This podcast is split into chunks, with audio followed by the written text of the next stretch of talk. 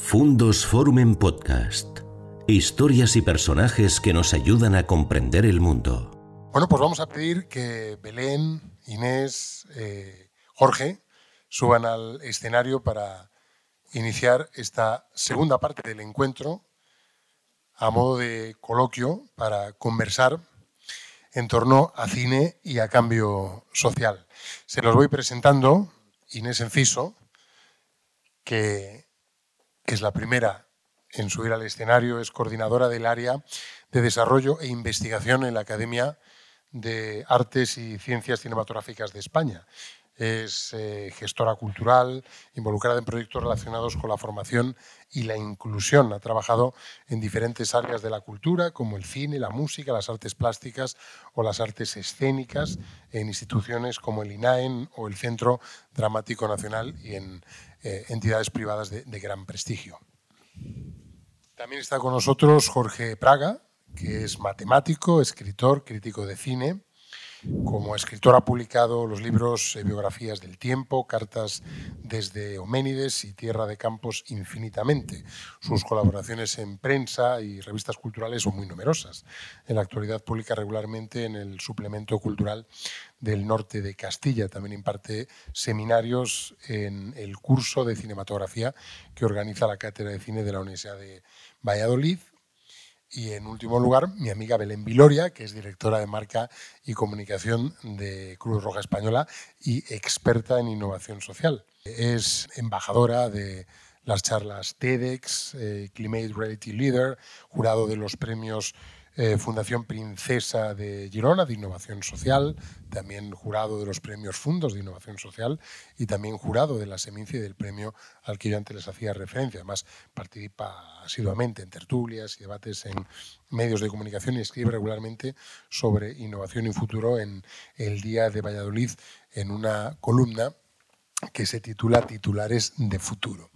Pues me van a permitir que empiece con, con Belén, porque creo que es eh, oportuno contextualizar a lo que yo antes hacía referencia en la introducción del encuentro Fundos, la innovación social, porque ese realmente es el eje en torno al cual eh, queremos vertebrar nuestra presencia en la Semana Internacional de Cine de Valladolid.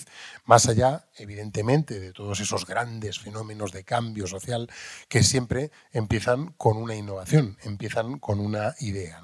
Nosotros intentamos impulsar las ideas que son eh, motor de transformación social y eso siempre es radicalmente innovador. Así es que ella, que es eh, una experta en este ámbito, y no es fácil encontrar expertos en este ámbito, se lo puedo, se lo puedo asegurar. Le voy a pedir que nos aporte esa primera definición de lo que nosotros, al menos, queremos entender como innovación social. Gracias, José María. Pues efectivamente, mm, mucho se habla de lo social, eh, como genérico y a veces se confunden los términos. De hecho, lo, comentamos siempre en el jurado Fundos, que me acompaña Leandro como compañero también del, jurado y este año Angélica Tanarro, que también está aquí. Así que eh, sí que tratamos de, de ir más allá, es decir, no simplemente que sea mostrar las realidades sociales, que hay que hacerlo, como nos ha compartido Pablo y es fundamental porque si no, no las conoceríamos y no las descubriríamos y eso es una oportunidad maravillosa.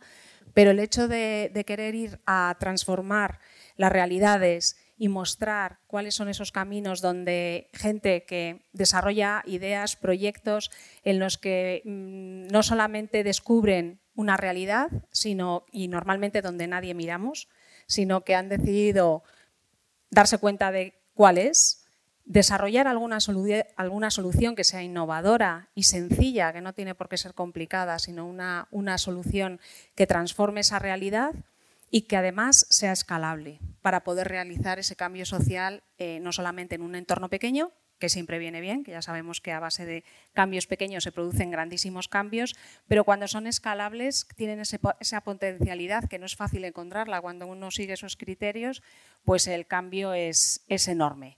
Así que esas son como las claves de, lo que, de lo que se llama y llamamos innovación social. Y eso sí que es importante porque creo que la, Fundación Fundos hace una, ha hecho una apuesta decididísima en cuanto, no solo eh, en cuanto a su relación con Seminci, sino en toda su, actividad, porque es algo que realmente pues, eh, trata de identificar mm, pasos muchísimo más allá. ¿no? Y respecto a temas de cine, luego hablaremos, pero, pero por centrar un poco qué es lo que buscamos ¿verdad? cuando eh, tratamos de identificar películas que realmente identifiquen soluciones innovadoras, fáciles, desarrollables y sobre todo escalables. Pues ahora sí que ya empezamos a hablar de cine, ¿no? El cine, el primer medio de comunicación global que llegó a los cinco continentes y en él, eh, Jorge e Inés, encontramos bueno, pues el mejor compendio de todos esos grandes cambios sociales, al menos el relato más plástico, ¿no? naturalmente la, literatura, la pintura, todos han contado las cosas que, pasaban en las grandes transformaciones. El cine, de hecho, empezó contando una, la revolución industrial, ¿no? Y desde entonces, pues no, no, ha parado. Pero es un aspecto, pues poco, mm, poco explorado, ¿no? Porque al final mm, solemos quedarnos con la, con la parte más artística, con la fotografía de las películas o con la parte de las emociones, ¿no? de lo que nos transmite el cine, de hacernos reír, llorar, pero el cine eh, cambia nuestra forma de pensar. Yo creo además que Hombre, no, todo el cine tiene que tener un trasfondo social y no todo el cine tiene esa motivación de transformar la realidad. ¿no? Pues también está bien ir al cine, reírse o ver una película de acción y, simplemente eh, poder despejar la cabeza ese rato. ¿no? Pero cuando sí que hay esa vocación de transformación social, pues es verdad que todo el trabajo que comentaba Belén tiene en el cine una herramienta de altavoz y de potenciador importantísima, ¿no? porque Claro, la pantalla lo potencia todo para bien y para mal, ¿no? Entonces, eh, yo creo que es un trabajo que se tiene que hacer de la mano. Lo decía antes Pablo, lo que no se ve no existe, ¿no? Si él no nos cuenta esa historia de mama, pues no sabríamos que, eso está ocurriendo y no podríamos ayudar o incidir o, como, decía Belén, eh, buscar herramientas de innovación social que puedan eh, realmente generar un cambio y una transformación social en el territorio, ¿no? Entonces, yo creo que, que es una simbiosis que es muy necesaria. Bueno, buenas tardes. No sé, yo no miro así las cosas, no estoy acostumbrado a, este mundo de la innovación social, del cambio social. Eh, para mí el cine es eh, el arte de lo indirecto siempre. Eh, no, no creo en el cine o no, yo no cultivo el cine de, digamos, de la voluntad, vamos a decirlo así, ¿no? de la voluntad del cambio social o del cambio político, del, ¿no? Eh, yo siempre he mirado el cine de otra forma, ¿no? El cine como arte, pero claro, eh, es que si no es arte, es otra cosa, ¿no? Eh, yo creo que cuando hay un problema del tipo que sea, social o, personal, hay instrumentos para detectarlo, para publicitarlo, para, para, darlo a conocer, para intentar resolverlo, ¿no? Están todos los canales, periodísticos, comunicativos, políticos, mm, ideológicos, ¿no? Pero mm, el cine eh, yo tal como lo he, siempre que me he acercado a él, ha sido de una manera, digamos, eh, más misteriosa.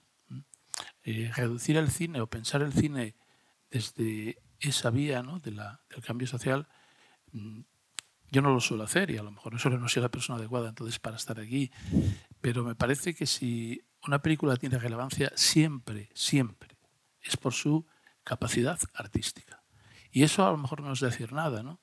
Pero si pienso en, en las películas que realmente han influido, que eso a lo mejor también podríamos hablar de las películas que han influido y que ya no influyen porque el cine está agonizando.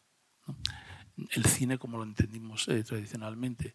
Si pensamos en esas películas, yo creo que su capacidad de influencia, su capacidad de, de, llegar y de quedarse, de quedarse entre el público, ¿eh? es siempre por su eh, dimensión artística.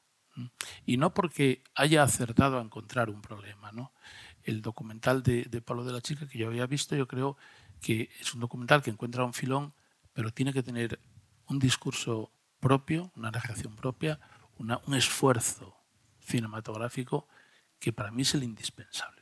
Bueno, quizás esa mística lo explica, ¿no? Porque eh, el cine posiblemente ha sido el medio de, expresión artística que más ha impactado en la sociedad o que ha, sido, ha tenido mayor capacidad de, hacer la sociedad permeable a ese, a ese tipo de mensajes, porque mm, pues posiblemente ni, los mayores bestsellers de la literatura hayan eh, conseguido llegar a públicos tan, tan amplios y de una forma tan poderosa. ¿no?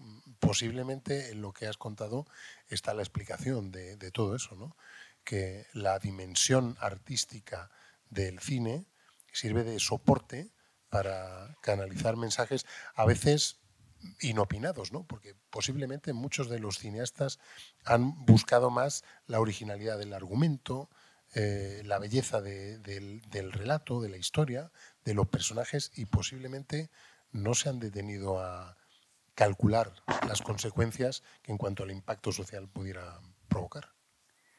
Sí, yo entiendo esto que, dice Jorge, que es verdad que tiene que estar en el espíritu de un cineasta como primera voluntad contar una historia ¿no? que, efectivamente le interesa, le motiva y le mueve, ¿no? y para eso pues, tiene las herramientas que, proporciona el cine para hacerlo de la mejor manera posible, que también lo ha dicho Pablo en la explicación, ¿no? cuando le estaban contando la historia de Mama, de repente le invadió algo por dentro y dijo, tengo la necesidad de contar esta historia. ¿no? O sea que posiblemente cuando tu objetivo principal es simplemente incidir y transformar la realidad, pues probablemente estés haciendo un ejercicio de periodismo de, comunicación de otra manera. ¿no? Al final lo que mueve al cineasta es esa necesidad de contar una historia, ¿no? de aquí tengo yo que ser vehículo para, para, transmitir esto. Entonces, muchas veces de manera involuntaria hay una historia que te impacta a ti, que tú quieres trasladarla y eso se convierte en una herramienta de transformación social, ¿no? porque consigue movilizar o cambiar la mirada de la sociedad. Lo hablábamos antes nosotros en el caso de Mar Adentro, lo que ha ocurrido con campeones, ¿no? que de repente visibilizan eh, o, o ponen la luz en una parte de esa problemática social en la que no se ponía habitualmente, ¿no?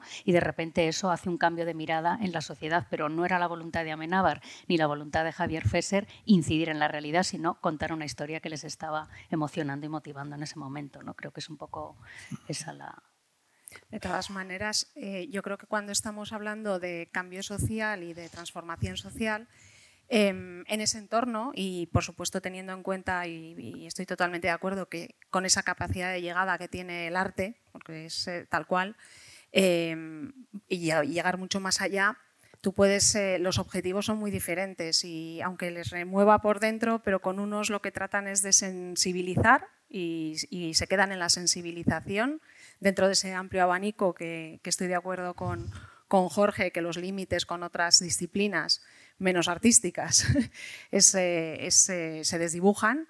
Entonces, hay mucho documental que es únicamente sensibilización, porque no tienen otro camino para a lo mejor llegar a la sociedad y hacerse visibles.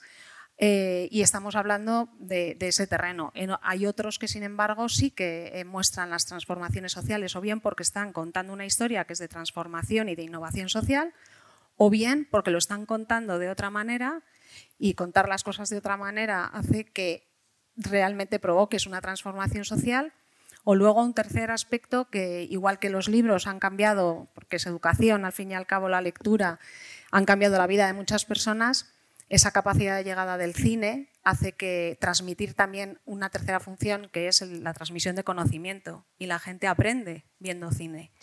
Y es pura educación. Con lo que eh, creo que a nivel social eh, hay como distintos niveles, ¿no? Así los, los tratamos un poco de estructurar para ver realmente qué capacidad de llegada tienen y qué diferentes son unas películas de otras cuando estamos hablando de esos tres términos. Y a pesar de, esa capacidad de impacto, es curioso que casi nunca se utiliza el cine como herramienta didáctica, ¿no? herramienta pedagógica. ¿no? Muchas de esas películas eh, efectivamente tienen un gran valor eh, didáctico y se echan falta, ¿verdad? Que la enseñanza reglada utilice, especialmente en las primeras etapas, pero incluso también en la enseñanza superior, utilice el cine eh, como herramienta para transmitir valores, para transmitir mensajes, para transmitir conocimiento. Conocimiento puro y duro. No sé, yo, yo he sido profesor de, de cine durante muchos años en, en, un instituto de comunicación audiovisual, se llamaba la asignatura, que luego, bueno, pues un día la administración la, la tachó y, y se fue. ¿no? Eh, para mí fue una experiencia muy interesante, muy, muy interesante, eh, porque además era, bueno, era una experiencia libre, ¿no? apenas se había programa, bueno, podías hacer casi lo que quisieras. ¿no? Y fue una experiencia muy, bueno, muy, muy vivida por ambas partes, ¿no? por los alumnos y por mí. Yo también era clase de, daba clase de matemáticas, y por ahí tengo alguna alumna, pero era una experiencia completamente distinta. Dando clase de cine con los alumnos, mm, yo en ningún momento pretendí ir más allá del cine. Y, ya bastaba, ¿no? Es decir, es que tú has dicho algo que, que, es muy habitual, utilizar el cine para, ¿no? Bueno, eso se puede hacer y yo creo que es muy válido y es una de las potencias del cine, ¿no? Pero yo creo que la gran potencia del cine es el propio cine, el propio cine, ¿no? Mm, cualquier película que tenga ambición artística sirve. Sirve para sensibilizar a los alumnos socialmente, sirve para sensibilizarles, para abrirles el mundo, para dotarles de una sensibilidad nueva. ¿no? Entonces, yo creo que el cine es un instrumento válido en sí, no como, como algo para. ¿no? ¿Eh? Yo creo que cualquier arte tiene que buscar ante todo la validez en sí misma. ¿no?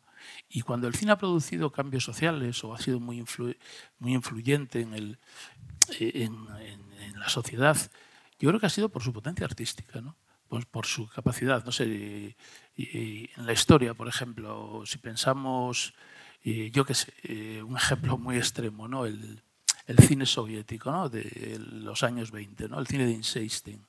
El cine de Insisting no es eh, famoso por, por, por, eh, reflejar la revolución, más bien es famoso porque crea, crea la revolución, realmente la crea. ¿no? O sea, si la idea que podemos tener de, la Revolución Soviética es una idea creada por el cine, ¿no? Porque, y a lo mejor también por la historia, pero lo del cine fue especialmente potente. ¿no?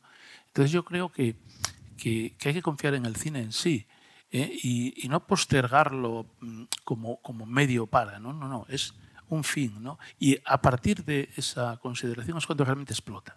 Y explota en muchas direcciones. ¿no? explota en las direcciones lúdicas, en direcciones ideológicas, en direcciones sociales. ¿eh? pero yo creo que ante todo tiene que ser un ente poderoso y autónomo.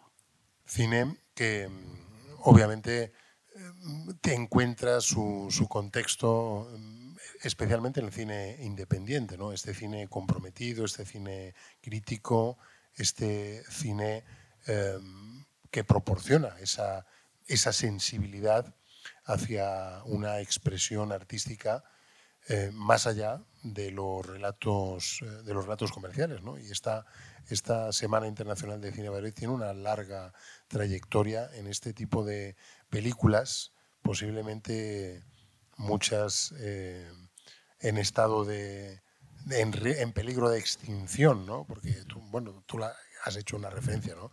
a, la situación de vulnerabilidad en la que se encuentra la producción cinematográfica. ¿no?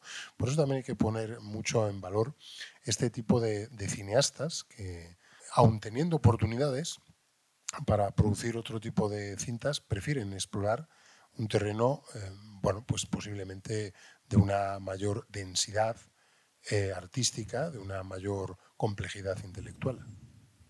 Sí, también ese tipo de cine da oportunidad a voces nuevas, ¿no? que, tienen más difícil llegar a ese mainstream ¿no? y, a, las grandes superproducciones, ¿no? y que sin embargo eh, encuentran su espacio en ese cine más de, autor, ¿no? que también tiene que ver con la transformación social, que al final el cine también es un embudo, ¿no? Y arriba llegan pues, pues los que han tenido más acceso a la formación o más contactos o más suerte, ¿no? Y también es verdad que ahora los sistemas de producción se han abaratado o simplificado, o es más fácil poder rodar una película, y entonces ha habido gente que no ha podido históricamente llegar hasta, hasta ahí arriba, que ahora con estas herramientas sí que están pudiendo contar su propio relato, ¿no? y eso está también eh, generando que haya una mayor diversidad también entre los cineastas y por tanto también una transformación social, porque al final si no somos un poco muchas veces nosotros contando las historias de los demás, ¿no? y está bien que cada uno vaya y, y enarbole su propio eh, relato y su propia historia ¿no? y pueda también contar cuál es su vivencia y cómo quiere también eh, contarla, ¿no? Desde qué punto de vista. También, Belén, hay un componente de marketing social a través del cine, ¿no? Tú trabajas en una gran organización, eh, posiblemente la más importante en cuanto a número de, voluntarios, de activos, la que tiene el mayor despliegue en el mundo entero, ¿no? el Movimiento Internacional de la Cruz Roja y la Media Luna Roja. También eh, para las organizaciones eh, del tercer sector, eh, el marketing a través del cine es un camino interesante, ¿no? porque indudablemente necesitáis eh, concienciar, sensibilizar. Veíamos a Pablo el fenómeno de los niños soldados en el, en el tercer mundo, realidades que están aquí en el siglo, en el siglo XXI a miles de kilómetros, pero que, existen. ¿no? Y eso, em, especialmente en el formato documental, que indudablemente pues, es mucho más propicio para esto. De hecho, la, la Cruz Roja ha producido también eh, películas documentales que, narran estos fenómenos. Sí, al final, eh, cuando hablamos de marketing Qué duro suena cuando estamos hablando de temas tan artísticos, de repente cambiar a temas marketingianos, ¿no? Bueno, pero, está, es, es, un componente, ¿no? Es así. A Jorge ahora mismo estará abriéndose las venas porque por, los fines, ¿no? Por aquello de, utilizar para, ¿no? Que decía. Es que creo que como estamos sometidos a tantísimos impactos en el cine, en, en eh, los medios digitales, en la televisión, obviamente las organizaciones sociales tienen que ser más innovadoras, más creativas y también más agresivas, ¿no? porque no es fácil captar la atención de, las personas y mucho menos movilizarlas a que desarrollen acciones que favorezcan los fines de las distintas organizaciones sociales. Eso es, es una manera de, utilización eh, de, un, de, un, medio que, y de un arte, en este caso,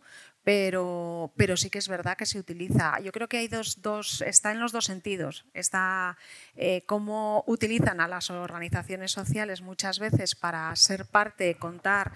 En Cruz Roja tenemos eh, todos los días peticiones, eh, inmensas peticiones de participación, de situaciones, de conocer realidades y evidentemente eso todos los días hay ese interés. Y también lo hay de la organización para encontrar eh, en esta utilización también de este medio y de hecho Cruz Roja eh, hemos desarrollado un documental sobre alimentación consciente que lo hemos hecho utilizando también esa parte de, cine y, de, utilizarlo de alguna manera para, para realmente movilizar y concienciar. Y se hace buscando eh, la llegada a través de un medio eh, que sabemos que emociona, que tiene calidad, que tiene llegada, y eso es lo que se busca, ¿no? que haya calidad en la narrativa y que haya calidad audiovisual para poder llegar mucho mejor.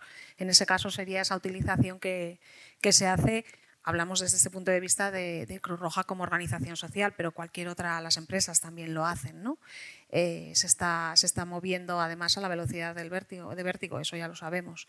Y por otro lado, cómo también se utiliza para contar historias organizaciones que llevan muchos, muchos años y que forman parte de la sociedad, porque no dejan de ser de la sociedad para la sociedad y al fin y al cabo, si tú quieres contar una historia, es parte del entramado de la sociedad. Entonces, si la quieres contar de verdad, eh, te encontrarás pues, que tienes que, utilizarla como un actor de, la narrativa.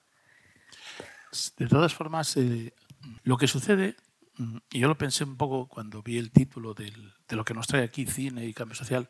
Lo que sucede es que hay una palabra, la primera palabra, cine, que es una palabra, eh, bueno, es una palabra polisémica, ¿no? Cine son las películas, pero cine también es el lugar. Cine es esto, ¿no? Yo a este cine he venido muchísimas veces, lo comentaba antes con Leandro, he venido con un placer infinito. ¿no? Este es uno de los lugares en los que yo me he formado. ¿no? Eh, para mí es un, sitio básico. ¿no?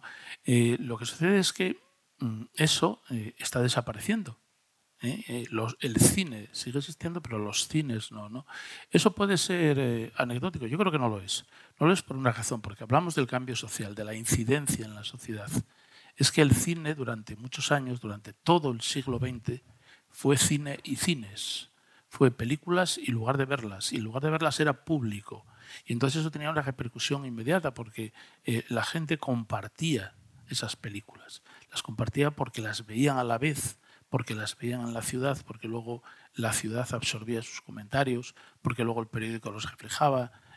Entonces, eh, eso ahora está desapareciendo. ¿Eh? al cine ya no va casi nadie, yo sigo yendo al cine y lo sé muy bien, ¿no? ¿Cuántas veces estoy solo en una proyección?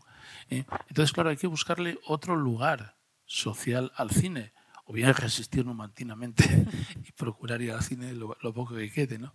Entonces, eh, ¿cómo llegar a la gente, no? Claro, quieras voluntariamente o quieras artísticamente llegar a, a, la gente, que el cine funcione, yo ahora me, eh, estoy, estoy digamos, instalado en la perplejidad, ¿no? porque la única opción que queda en muchos casos, salvo iniciativas a través de instituciones como la, las que estáis comentando, lo único que queda es el consumo privado en tu casa. Pero claro, eso no tiene nada que ver con lo social, por lo menos con lo social inmediato. Entonces, bueno, yo creo que está en una encrucijada eh, que si desgraciadamente camina hacia el solipsismo individual, pues desde luego yo mm, no sé, eh, creo que es un cambio enorme, ¿no? Pero bueno, no solo pasa en el cine, sino en todos los aspectos de la comunicación humana. Sí, porque hay... Uy, perdón. Sí, sí, es que es una reflexión muy interesante realmente. Sí, por eso, es que es verdad, estaba pensando que claro, tiene el origen en el foro, ¿no? que era ese espacio en el que ibas a compartir y a debatir. Entonces, es verdad que cuando tienes esa experiencia de convivencia, ¿no? de haber visto algo con alguien y al salir comentarlo, debatirlo, el impacto social es mucho más grande que el que tienes tú solo en tu casa, ¿no? cuando lo has visto, aunque lo reflexiones, ¿no? pero no tienes esa cosa del debate inmediato. Así que estoy completamente de acuerdo en eso que dices, que se pierde esa cosa de, de de comunión y de compartir y de lo social, del acto social de ir al cine. Eso lo estamos perdiendo indudablemente. No sé en qué se transformará la industria, encontrará una manera de, adecuarlo, pero es verdad que estamos ahora en ese momento bisagra, ¿no? en el que ya no, ya no hay esa polisemia, efectivamente. Efectivamente, estamos hablando de, cine y cambio social cuando el cine es un ejercicio eh, doméstico ¿no? y pierde ese componente convivencial, porque posiblemente muchas de esas películas que han cambiado al menos la forma de percibir algunos fenómenos. Yo recuerdo, por ejemplo, Filadelfia ¿no? y lo que supuso el, el SIDA en aquellos años. ¿no? esa película posiblemente nos, nos ayudó a visibilizar ese, ese fenómeno, ese problema social. ¿no? Hacía tanto la película como la tertulia posterior, ¿no? Cuando ibas al cine, porque al cine se iba con los amigos, ¿no? Y posiblemente esas eh, percepciones, esas sensaciones que a uno le transmitía la película, cuando realmente se generaban ese, ese pozo, ese sedimento, era después, cuando uno las, las comentaba y contrastaba las, las distintas percepciones ¿no? que, que una película no ya produce en, distintas sociedades, sino en distintas personas. ¿no? Cada película la percibimos de una manera diferente. ¿no? Y el cine quizás pues va a tener menos capacidad de provocar eh, cambio social porque deja de ser eh, un producto de consumo con ese aspecto convivencial. ¿no? Yo creo que se pierde y se gana en otros aspectos. Perdemos esto, pero ganamos otras cosas. Lo estamos, le hemos escuchado a Pablo, ¿no? Como incluso él la forma de medir la capacidad de llegada no estaba hablando de espectadores en salas, estaba hablando de vistas en las distintas plataformas. Con lo que perdemos por un lado esa parte de debate y conversación que es maravillosa y que efectivamente se pierde, y no solamente en el cine, en, yo creo que en la vida real perdemos esa capacidad de conversación que es tan necesaria, pero sin embargo con las plataformas lo que se consigue es llegar a más gente probablemente. Y eso no es que sea defensora, simplemente pienso que todas las etapas tienen su momento y en unas cosas se pierde y en otras se gana. Para innovar hay que renunciar a la nostalgia. Un poquito. Sí, llegamos a públicos que tampoco pueden permitirse venir al cine. Es verdad que se ha convertido en casi un artículo de lujo, ¿no? De alguna manera. Entonces, bueno, pues hay gente que, sí que puede consumir eso en, su hogar y no pueden asistir al cine o no, o no semanalmente o diariamente, ¿no? Entonces, sí, es verdad, perdemos y ganamos, claro. Bueno, yo, Jorge, sinceramente espero que no estemos aquí dentro de unos años diciendo Netflix y cambio social. Sería duro. Jorge no vendría. Seguro que no. Todo se, todo se andará, pero bueno, la evolución no sabemos por dónde va a ir, ¿no? Pero efectivamente las cosas han cambiado radicalmente. Mira, hace, eh, antes, eh, bueno, pensando un poco qué podía yo decir hoy, eh, estuve releyendo un, un, libro de Joseph Roth, el escritor austríaco, creo que es, ¿no? en el cual él refleja crónicas de cine y, bueno, y sociales que fue haciendo en los años 20 por muchas ciudades alemanas. Entonces había una crónica maravillosa en la cual él llega, estamos hablando de hace 100 años casi, llega a una ciudad alemana que él califica, no dice qué ciudad es, de muy aislada, ¿no? un pequeño pueblo alemán muy aislado. Y se instala allí durante unos días para ver cómo es el pueblo y hacer una crónica del pueblo. Entonces, él observa que siendo un sitio muy aislado y, bueno, con, todas las cartas para para, ser, eh, para estar poblado por gente pues poco, poco culta y poco fina, observa que hay eh, una gran elegancia entre la gente, que visten con mucho cuidado eh, y que tienen modales muy distinguidos. Y él se queda muy intrigado. Y por fin el domingo va al cine y encuentra allí a todo el mundo. todo el mundo iba al cine y todo el mundo atendía las películas con gran atención, ¿no? se fijaban muchísimo y sacaban consecuencias y reformaban su vestuario ¿eh? y cambiaban sus formas de, conversar por la influencia de las películas. Era la única ventana de ese lugar aislado, era el cine. ¿no? Y entonces eso transformaba, cambiaba la sociedad. Bueno, es un ejemplo inalcanzable hoy en día, remoto, ¿no? prehistórico, pero me pareció de una belleza enorme. ¿no? Cómo ese lugar, su única ventana era el cine. Hoy en día hay, hay, tantas ventanas que a lo mejor se emborronan, ¿no? a lo mejor hay un exceso de ventanas. ¿no? Pero bueno, hay que adaptarse a lo que hay, estamos en la situación que estamos y, y estamos hablando aquí en directo, que también es un logro, ¿verdad? Sí. Aunque luego se grabe y se pueda ver también en, en Sí, también hemos perdido esa capacidad de esperar, ¿no? Que había que era, va a llegar el estreno, ¿no? Y estabas ahí ansioso esperando que estrenara y ahora eh, se estrena a la vez en cine, en plataformas, en todo, porque hay esa inmediatez de lo quiero ya, ¿no? Es que ahora puede, podemos encontrarnos la famosa secuencia esa que está destinada a nosotros y no advertirlo, ¿no? Claro. Estamos tan, con tantas prisas que no podemos esperar por ella, ¿no? Bueno, incluso las series, ¿no? Porque antes se, se, incluso las plataformas semanalmente iban subiendo los capítulos y ahora suben las temporadas Exacto, completas sí. para evitar generar ansiedad, ¿no? porque no, no somos capaces de, de, de contenernos, es, es insaciable ¿no? y además se consume un tipo de producto cinematográfico eh, generalmente pues muy intrascendente. ¿no? Sí, se consume de otra manera, ¿no? Que puedes parar, levantarte a la nevera, coger una cosa, algo que para el que es cineasta de, de vocación es impensable, ¿no? Tú, tú, generas la obra de arte para que se consuma a oscuras con una calidad de sonido, de imagen, ¿no? Para esa experiencia inmersiva, ¿no? Y ahora pues se convierte en otra cosa, ¿no? He escuchado, yo no lo he visto, pero he escuchado que hay jóvenes incluso que ven las películas a doble velocidad para poder ver más, uh -huh. que ya es algo que dices, o sea, imagínate a esa persona que está dedicando horas de edición al montaje, al, al, corte en este sitio, al sonido tal, para que luego lo vean más rápido porque así les da tiempo a ver dos películas en una Madre tarde. mía, yo que me había quedado con lo de ver la película en el tren, en el móvil. Dios mío, sí, sí. lo de la velocidad no lo había escuchado. Nos vamos a volver locos. Y un formato de cine también pues más, más breve, ¿no? más compacto, pensado para eh, consumirse en dispositivos móviles o que se distribuya a través de las redes sociales, ¿no? porque también encontramos eh, creadores de ese pequeño formato donde, bueno, pues a veces uno encuentra cosas realmente sorprendentes. ¿no? También se ha eh, generalizado el, el, recurso audiovisual, ¿no? aunque esto hay que tratarlo con, con bastante precaución. ¿no? Es como aquello de, del periodismo ciudadano, está, está muy bien que, que los ciudadanos eh, alerten sobre cosas, pero eso no lo convierte en un producto informativo, ¿no? Bueno, pues alguien que, pues que de repente se pone a grabar para subir un vídeo a YouTube no es eh, un cineasta, eh, por mucho que grabe una película, ¿no? Hay que, en general, reivindicar y volver a lo que comentaba Jorge, ¿no? Que estamos hablando esencialmente de una actividad artística. Los realizadores de cine son artistas. Sí, hay que confiar. Yo creo que hay que confiar además en esa, en esa potencialidad. Antes citabas tú el, el instrumento de la educación, ¿no? Eh, el cine y en general bueno, la imagen, ¿no?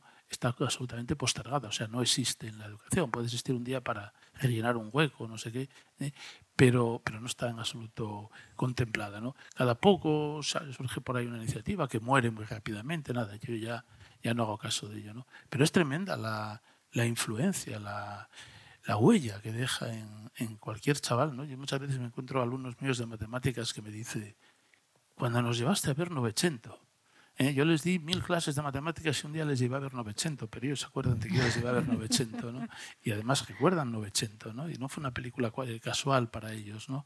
Eh, esa, esa capacidad está ahora mismo absolutamente desatendida. ¿eh? Nadie se preocupa de ello, ¿no?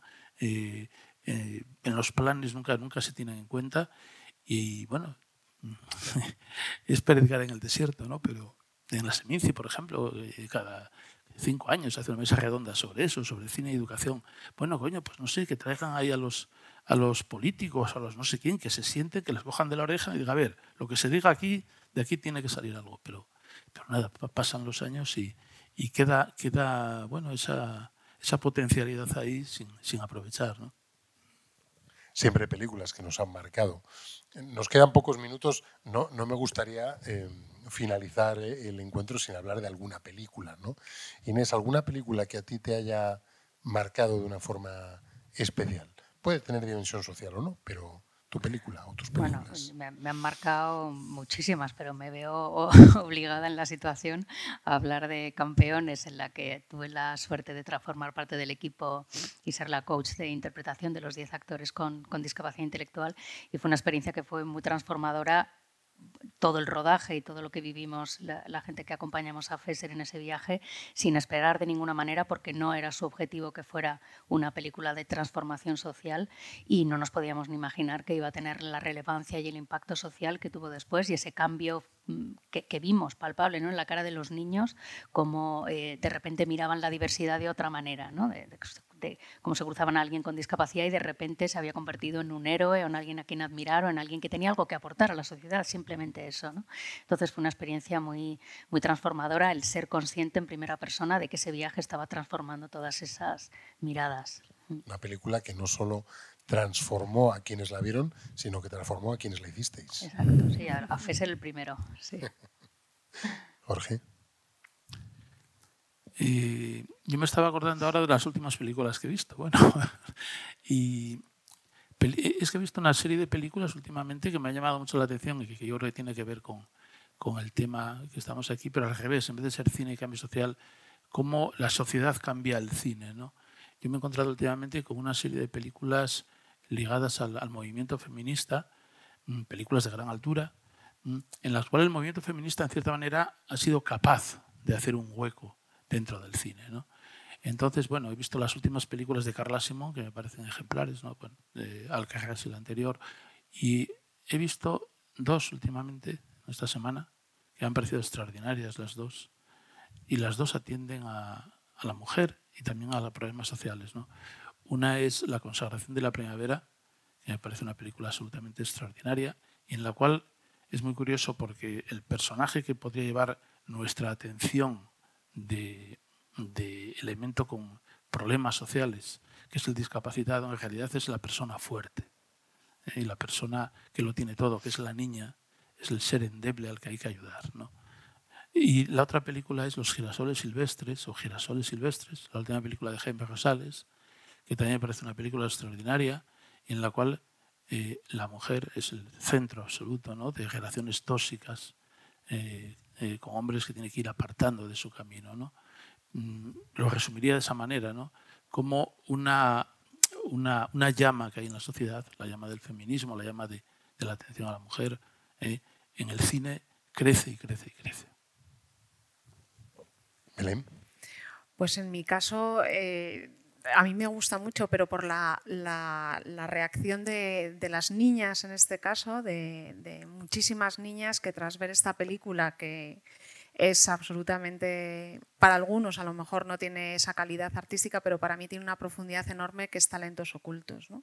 Que como descubre una historia de unas mujeres en un momento dado que son claves en la en, la historia del mundo también, no solamente la americana, y cómo se lucha por, esos luchan por esos derechos eh, civiles de las mujeres afroamericanas, pero realmente cómo se cuidan todos los detalles para darnos cuenta de las realidades y de la fortaleza y la determinación que tuvieron unas científicas cuando en, ese, en esa época las científicas, no tanto que hablamos de las capacidades y de toda la educación STEAM, pues eh, en esa época eh, había mujeres científicas que, movilizaban y que hicieron cambiar el mundo en muchas cosas. Entonces, esa capacidad inspiradora que tiene esa, de esa manera tan sencilla y cómo está contada, que es muy sencilla, pero la capacidad de inspiración para, las propias niñas me parece un, fenómeno.